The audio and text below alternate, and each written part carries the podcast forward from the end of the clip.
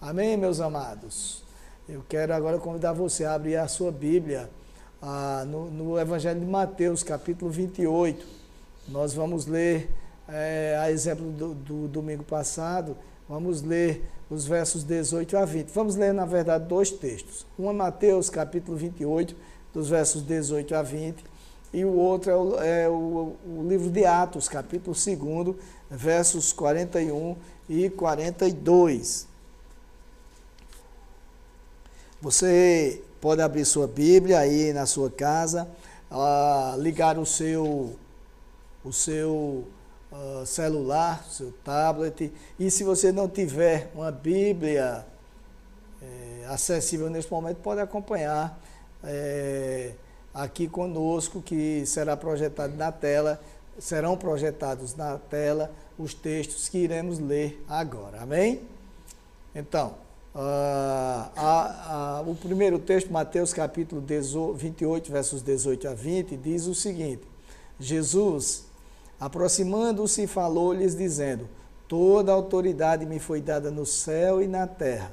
Portanto, Vão e façam discípulos de todas as nações, batizando-os em nome do Pai, do Filho e do Espírito Santo, ensinando-os a guardar todas as coisas que tenho ordenado a vocês. E eis que estou com vocês todos os dias até o fim dos tempos. Amém? O outro texto, Atos capítulo 2, versos 41 e 42, dizem o seguinte: então, os que aceitaram a palavra de Pedro foram batizados, havendo um acréscimo naquele dia de quase 3 mil pessoas, e perseveravam na doutrina dos apóstolos e na comunhão, no partir do pão e nas orações. Vamos orar mais uma vez. Pai, obrigado pela leitura da tua palavra que é autoexplicativa, que já nos alimenta só pelo fato de lê-la, até porque é o Senhor falando conosco. Agora eu te peço que tu faças aquilo que eu não posso fazer nesta prédica, que o teu Espírito Santo esteja a me usar. Eu oro no nome de Jesus. Amém. Amém, queridos. Nós vimos, nós estamos dando sequência à série de mensagens Você nasceu para isto. E na primeira mensagem nós vimos que nós, os seres humanos, fomos dotados de um desejo pelas coisas eternas. Nós nascemos, nascemos para ser eternos e Deus colocou nos nossos corações o anseio pela eternidade, conforme consta ah, no livro de Eclesiastes, capítulo 3, verso 11. Nós vimos ainda que a vida aqui neste mundo deve ser vivida de tal forma que sonhemos com a nossa a casa futura, é, porque nós estamos de passagem aqui neste mundo, ainda não chegamos em casa. E assim nós devemos traçar planos sempre com a nossa casa futura, com a vida eterna em mente. Por isto é que nós devemos viver como quem vai partir preparados. E, ao mesmo tempo, como quem, ao partir, quer deixar um legado para as gerações futuras, um legado de piedade que se traduz na adoração ao Senhor, um legado de comunhão, um legado de ensino, um legado de cumprimento da missão, assim como um legado de serviço. O pastor Roberto é, ministrou é, uma dessas mensagens e, e falou sobre a adoração que devemos ter, porque, como a própria palavra de Deus ensina, Deus tem procurado adoradores que o adorem em espírito e em verdade. E a adoração em espírito, é, em espírito e em verdade, como diz o texto bíblico, é, como o pastor Roberto ensinou, a ação mais relevante de nós para Deus e a que mais agrada ao Senhor. E eu lembro que o pastor falou, eu lembro para você que o pastor falou que a adoração com amor e a gratidão é o que provoca o sorriso de Deus. Na semana passada, eh, nós vimos como podemos cumprir a missão otorgada por Jesus, o que é, é feito através de uma vida de evangelização, com as nossas atitudes, com as palavras, mas, sobretudo, com as nossas atitudes. Hoje, dando sequência à, à série de mensagens, veremos que a pessoa que vive se preparando para a vida eterna com Jesus não se esquiva da comunhão. E isto, meus amados, tem a ver com o primeiro texto que nós lemos no princípio, Mateus capítulo 28, versos 18 a 20. Leamos mais uma vez. Jesus, aproximando-se, falou-lhes dizendo: Toda a autoridade me foi dada no céu e na terra.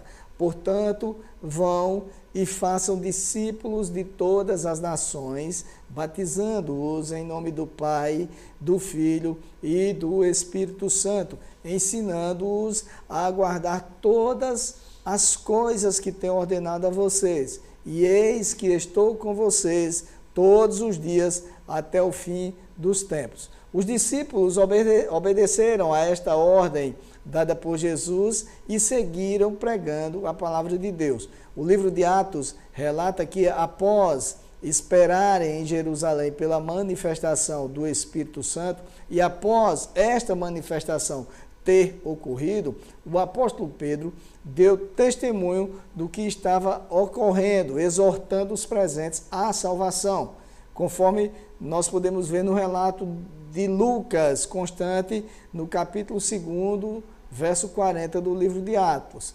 Diz assim o texto: Com muitas outras palavras, deu testemunho e exortava-os, dizendo: Salvem-se desta geração perversa. E aí, amados, uma vez entendendo o objetivo, atendendo o objetivo de Pedro, os que se convenceram de suas naturezas pecaminosas foram batizados, conforme consta no versículo, versículo 41 que nós lemos também no princípio. Diz assim: Então os que aceitaram a palavra de Pedro foram batizados, havendo um acréscimo naquele dia de quase 3 mil pessoas. Pedro, amados, ao batizar aquelas pessoas, cumpriu o que foi determinado por Jesus por ocasião da grande comissão, como nós lemos em Mateus 28, do 18 ao 20. Os discípulos deveriam batizar aqueles que fossem alcançados. Por que isto, meus amados? Porque o batismo simboliza a união dos novos cristãos à família de Deus. A pessoa que se batiza dá um testemunho público de que está se integrando ao corpo de Cristo, o que, o que consequentemente significa uma vida de comunhão com o povo de Deus. É por isso que nós, os congregacionais, não temos o hábito de batizar crianças, porque a pessoa precisa saber o que está fazendo, precisa ter noção de que está adentrando na família de Deus e que deve ter uma vida de comunhão com esta. A comunhão se traduz numa vida de integração com o povo de Deus. Aliás, integrar, segundo o dicionário Aurélio, eh, significa tornar inteiro, completar, justificar-se, tornando-se parte integrante, reunir-se, incorporar-se Vejam que tem a ver com estar uh, integrado ao corpo, à família de Deus. Então, quando Jesus determinou o batismo, estava dizendo que nós, os cristãos, devemos nos esforçar, não apenas para anunciar a Sua palavra, como nós vimos na semana passada, mas também para que os que são alcançados por esta palavra abençoada, maravilhosa, libertadora, tenham uma vida em comunhão. Há cristãos, meus amados, que infelizmente não entenderam isto ainda. Vivem distantes da comunidade cristã, não têm prazer ou não querem tê-lo em participar ativamente da vida comunitária, da vida da comunidade. Não existe, meu amado, minha amada que me ouve, não existe comunhão sem integração. Não pode haver comunhão, seja numa família, seja numa igreja, seja no trabalho, sem que a pessoa esteja integrada ao ambiente, esteja. É, ah, faltou minha palavra agora, mas esteja participando da vida é, em comum com as demais pessoas, é, esteja interagindo, era isso que eu queria dizer, com as demais pessoas. Em outras palavras, Jesus disse: não priorizem somente o anúncio da minha palavra, ela é importante, mas após isto, tragam os novos cristãos para a minha família, integre-os. E se você já é da família, se integre. É isto que o texto quer nos dizer. Por isto é que Jesus mandou que as pessoas fossem batizadas. O batismo tem a função, como eu falei agora há pouco, de integrar a pessoa que opta por seguir a Jesus Cristo à comunidade e às práticas cristãs. Jesus, ao determinar que os discípulos batizassem os novos convertidos, estava dizendo que as pessoas precisam ser integradas à vida cristã para que possam se manter firmes na prática dos ensinos dele, porque um ajuda o outro, um orienta o outro, um, um tem cuidado com o outro. Uh, e é necessário que haja esta integração. Uh, do contrário, é, fica fácil de a pessoa uh, voltar às práticas antigas, sucumbir diante da, das tentações. Pregar a palavra apenas, meu amado e minha amada, sem que haja preocupação com a integração de quem ouve a palavra ao corpo de Cristo, é uma, eu posso chamar assim de irresponsabilidade imensurável. É fazer com que aquela pessoa que ouve entenda que ela não tem nenhum valor para quem está falando para ela. Por sua vez, batizar-se sem desejar integrar-se à família de Deus é apenas submeter-se a um ritual sem cumprimento do objetivo ensinado por Jesus, sem desejo de cumprir eh, os objetivos traçados por Jesus. Por isto, a igreja deve ser integrada e acolhedora. O acolhimento permite que o novo cristão, a despeito das dificuldades enfrentadas no início da vida cristã, seja perseverante na prática daquilo que aprende. Observe que após serem batizados, os novos cristãos que haviam sido integrados à família de Deus foram perseverantes, conforme o último texto que nós lemos no princípio da mensagem. Verso 42 do capítulo 2 de Atos diz: E perseveravam na doutrina dos apóstolos, na comunhão, no partir do pão e nas orações. Todas as, as atitudes, todos os verbos destacados no texto são importantíssimos, mas eu quero chamar a sua atenção para estes dois. O primeiro, perseverar. E uma das coisas que faziam com que, com que é, eles perseverassem é que eles tinham comunhão e eram perseverantes nesta comunhão. Então, uh, era um círculo virtuoso. A perseverança levava à comunhão, a comunhão levava a perseverar e a prática das demais ações. Por isso, a importância de congregar-se, de estar presente, integrado à família de Deus. O saudoso Dr. Russell Shedd, comentando o texto de Atos, da perseverança, eh, da comunhão, sobretudo, ensinou que o centro da comunhão se manifestava no ágape, que era a festa ou refeição de amor, incluindo a Santa Ceia. E a igreja, diz ele, se reunia no templo para os cultos, mas as, as cerimônias do ágape eram forçosamente, esta é a palavra que ele usa, forçosamente celebradas em casas particulares. Por quê? Ou para quê? Para que houvesse comunhão. A igreja era formada, como ainda o é, por pessoas diferentes, ricos e pobres, doutos e indoutos, feios e bonitos, se bem que isso é um conceito subjetivo, mas há pessoas que, que acham outras mais bonitas e outras mais feias, altos e baixos, todas as diferenças, todas elas sem exceção. Deus não deseja, meu amado, que sejamos unânimes nos nossos pensamentos, mas Ele quer que sejamos unidos, que haja unidade. Você não é obrigado a concordar comigo, ou vice-versa, mas podemos ter comunhão. Eu não sou obrigado a concordar com o modo como você se veste, ou com o time pelo qual você torce, ou ainda com a forma como você entende a política da nossa nação ou a política mundial, entre outros exemplos que eu poderia dar. Mas podemos ter comunhão, podemos nos ajudar, podemos viver em paz. Cristo me aceitou como eu sou. Cristo aceitou você da forma como você é. E da mesma forma, nós devemos aceitarmos uns aos outros como são.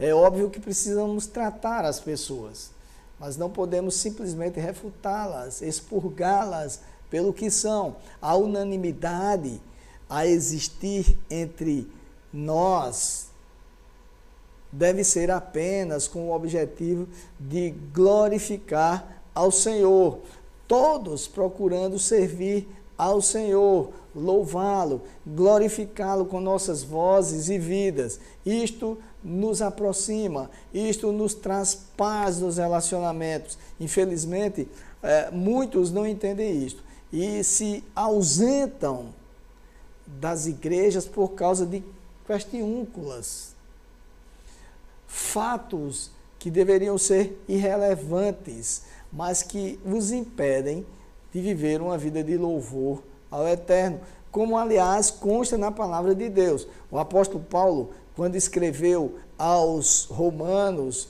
disse o seguinte: ora, Romanos capítulo 15, verso 5 ao 7, diz assim: Ora, o Deus da paciência e da consolação lhes conceda o mesmo modo de pensar de uns para com os outros, segundo Cristo Jesus, para que vocês, unânimes, unânimes e a uma só voz, glorifiquem o Deus e Pai de nosso Senhor Jesus Cristo. Portanto, acolham uns aos outros, como também Cristo acolheu vocês para a glória de Deus. Ora, se Cristo me acolheu, se acolheu você, é obrigação nossa acolhermos os outros, para que, apesar das nossas diferenças, sejamos, como ensina Paulo, unânimes na glorificação ao Senhor. Porque só o fato de vivermos em comunhão glorifica ao Senhor. A palavra do Senhor ensina eh, no Salmo 133, ó quão bom e quão suave é que os irmãos vivam em união. E ele faz uma série de comparações. Uma das que mais me chamam a atenção, quando ele fala sobre a barba que de, sobre o óleo que desce sobre a barba, a barba de Arão, mas a, uma que me chama a atenção é como ele diz, é, quando ele diz como o orvalho que desce do Hermon até Sião. Ah, há uma distância grande entre um monte e o outro, entre o Monte Hermon e o Monte Sião. E o orvalho que ele se refere é que o, o, o, na época de inverno, o Monte Hermon ah, é coberto por gelo. E a, a formação geológica dele é, é, é, uma espécie de rocha absorvente que, que ah, suga, absorve a água quando ela vai degelando, e aí começa a minar por baixo do, do, do, do, do monte, no, no, no, sopé do monte, e abastece o rio Jordão, e o, o rio Jordão leva a água até Sião, que é uma outra região que é totalmente ah, seca, fica num lugar seco, e aí o Senhor, o salmista diz, porque ali o Senhor ordena a bênção para sempre, ou seja, a água leva bênção. E ele compara isto à unidade do povo de Deus, à comunhão do povo de Deus. Quer dizer que devemos tratar uns aos outros e pensar a respeito deles da mesma forma que Cristo fez conosco.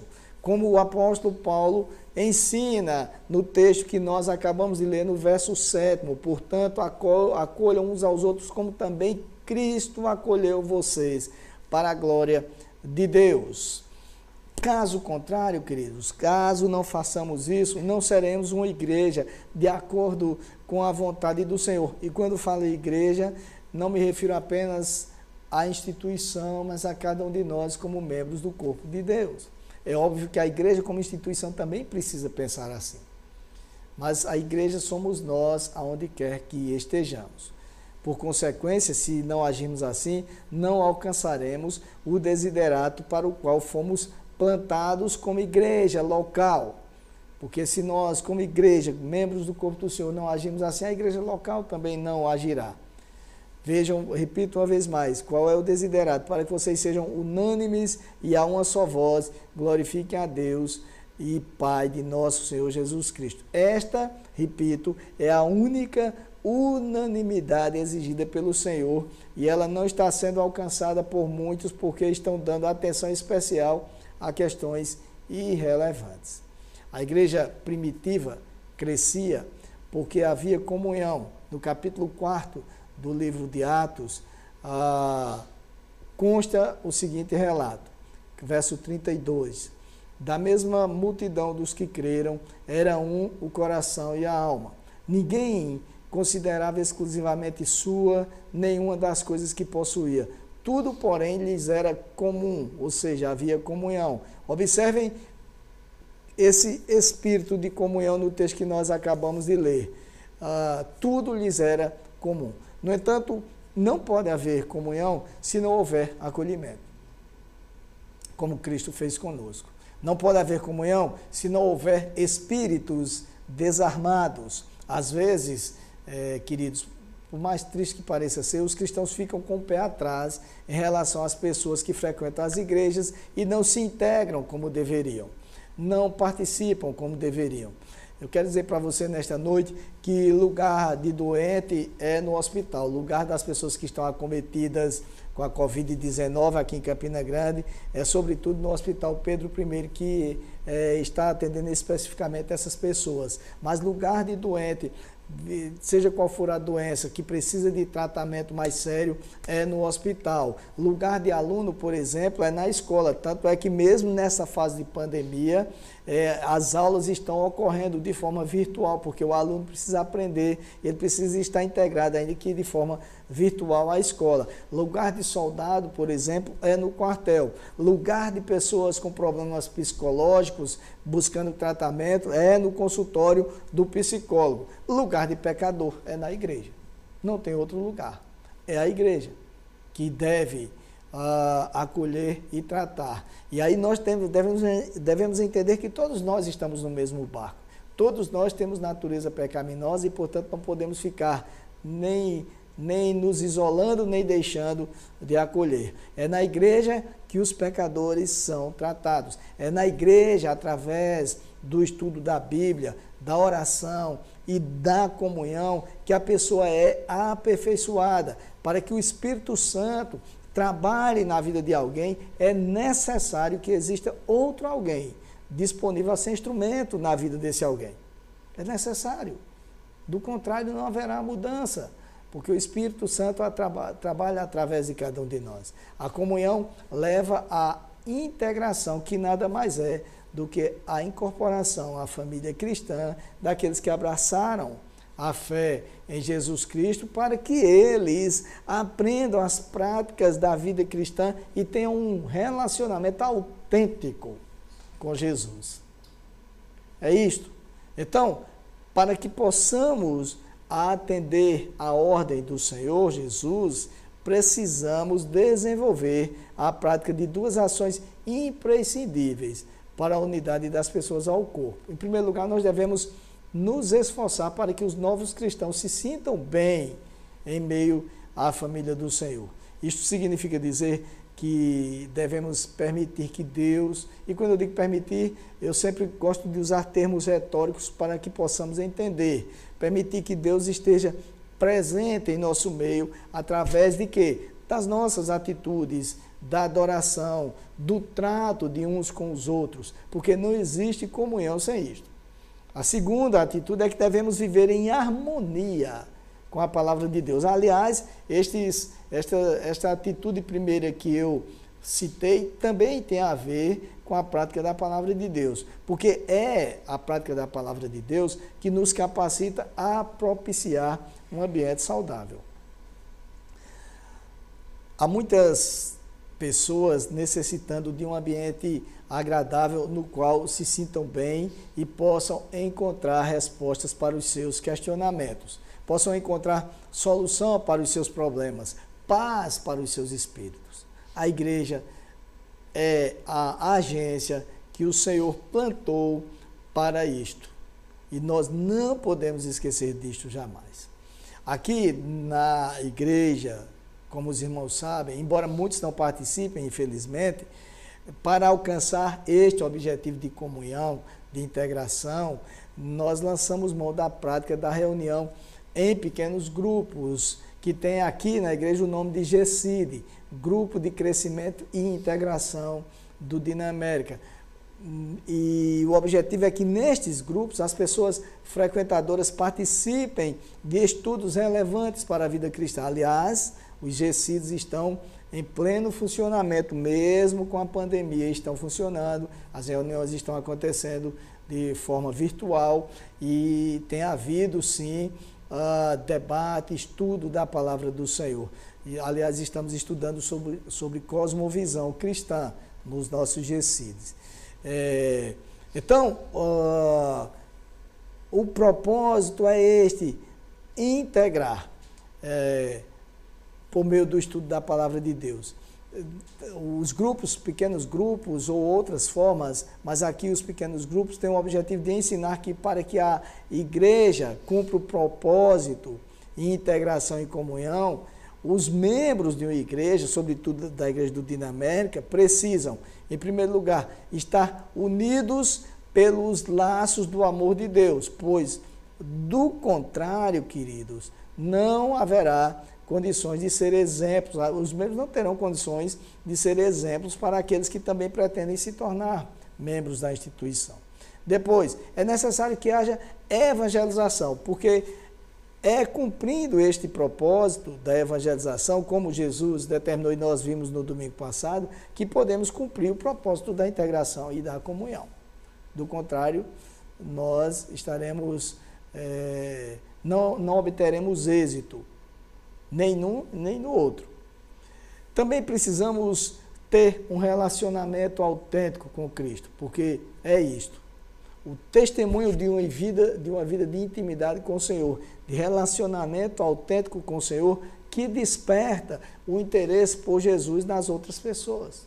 Não adianta, como vimos no domingo passado, falar e não viver. Precisa que haja um relacionamento autêntico com o Senhor Jesus. É preciso que haja uma vida diante do altar. Nós não podemos ser ah, incoerentes. As nossas palavras têm que estar de acordo com a nossa vida e vice-versa. É, porque as nossas vidas, já diziam os puritanos, falam tão alto que não nos deixa ouvir, não deixa as pessoas ouvirem aquilo que dizemos. Então, a, o testemunho é importantíssimo, embora as palavras também o sejam. É, o que queremos que você entenda, meu amado, é que se essas atitudes forem vivenciadas, você, eu, todos nós, estaremos cumprindo o propósito da comunhão e da integração, bem como sendo um canal para que a igreja viva em harmonia com a palavra de Deus. Ah, aqui em Campina Grande, Havia um, um querido irmão que faleceu há, algum, há poucos anos, muitos aqui da igreja o conheceram, é, o, o, o Esdras, pai da nossa irmã Rebeca, irmão da, da no, esposa da nossa irmã Neide, a, a, a pai de Esdrinhas, de Reuel, enfim, uma bênção. E ele costumava dizer o seguinte: seja canal. seja canal, para que a água passe. Um canal é assim, a água passa, flui para chegar no seu objetivo. Então o importante é que sejamos canais.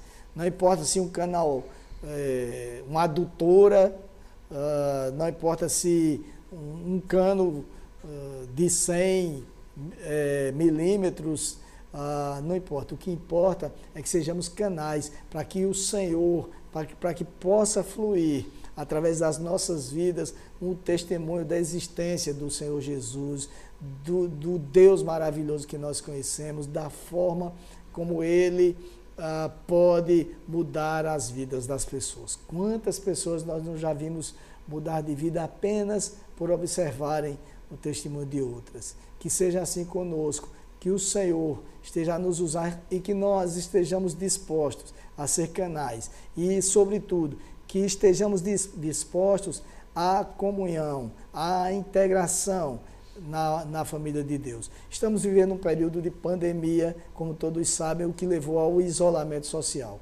Eu espero em Deus que este momento sirva de reflexão.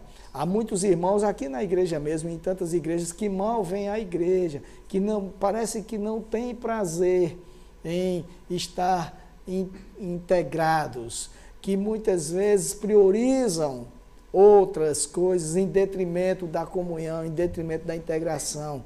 Eu espero que este momento de, de, de isolamento social leve cada um de nós à reflexão neste sentido, para que quando passar esse período, nós possamos decidir a fazer diferente. E aí é importante que se diga isso. O, o que faz a diferença não é o que nós aprendemos, não é o que nós escrevemos para lembrarmos depois, não é o estudo em si. Todos são importantes, mas o que faz a diferença, o que faz a diferença é a decisão, a decisão antecipada. Uma pessoa que decide, por exemplo, uh, ter uma vida de prática de exercícios físicos para o bem da saúde, ela não vai desistir quando surgirem as dificuldades ou a preguiça, ela não vai se acomodar porque ela decidiu e aí ela coloca em prática. Isso é em qualquer coisa na vida. Leva a disciplina, leva a prática daquilo que foi uh, planejado. Então, esperamos que neste momento todos nós é, reflitamos e decidamos ser frequentes, a, é, partícipes integrados à família de Deus. Porque eu não tenho dúvida nenhuma que quando passar o isolamento social, as igrejas vão superlotar nos primeiros dias. Mas só vão permanecer integrados, partícipes, aqueles que tiverem decidido ser, fazer isto como uma atitude rotineira em suas vidas. Se não for assim, quando virem problemas com alguns, quando virem dificuldades, quando olharem para a vida de outros, vão desistir. E não pode ser assim. Eu fico imaginando se o Senhor Jesus tivesse desistido de Pedro, por exemplo, ou de tantos outros, ou de mim, ou de você, como estaríamos nós? Então, precisamos refletir sobre isto. Vamos orar. Pai, tem misericórdia de nós. Eu tenho pedido isto constantemente aqui nas orações após os, os sermões, que tu tenhas misericórdia de nós, para que nós não não nos deixemos uh, vencer pelo nosso eu, pela nossa natureza pecaminosa. Porque uh, se for assim, nós vamos sempre ceder. Mas se o teu Espírito Santo nos ajudar, trabalhar em nós, para que nós sejamos, eh, tenhamos a decisão, tomemos a decisão certa de ser partícipes da tua família, como tomamos um dia quando entregamos nossas vidas a Ti e nos batizamos, se nós tomamos a decisão de estar integrados, de participar da vida comum da igreja, certamente será bom para todos, e especial para cada um de nós. Então, nos ajude, Senhor, a refletir sobre isso, que o Teu Espírito Santo, neste momento, inquieta os corações de cada um de nós, para que tomemos a decisão certa. Oramos no nome de Jesus. Amém.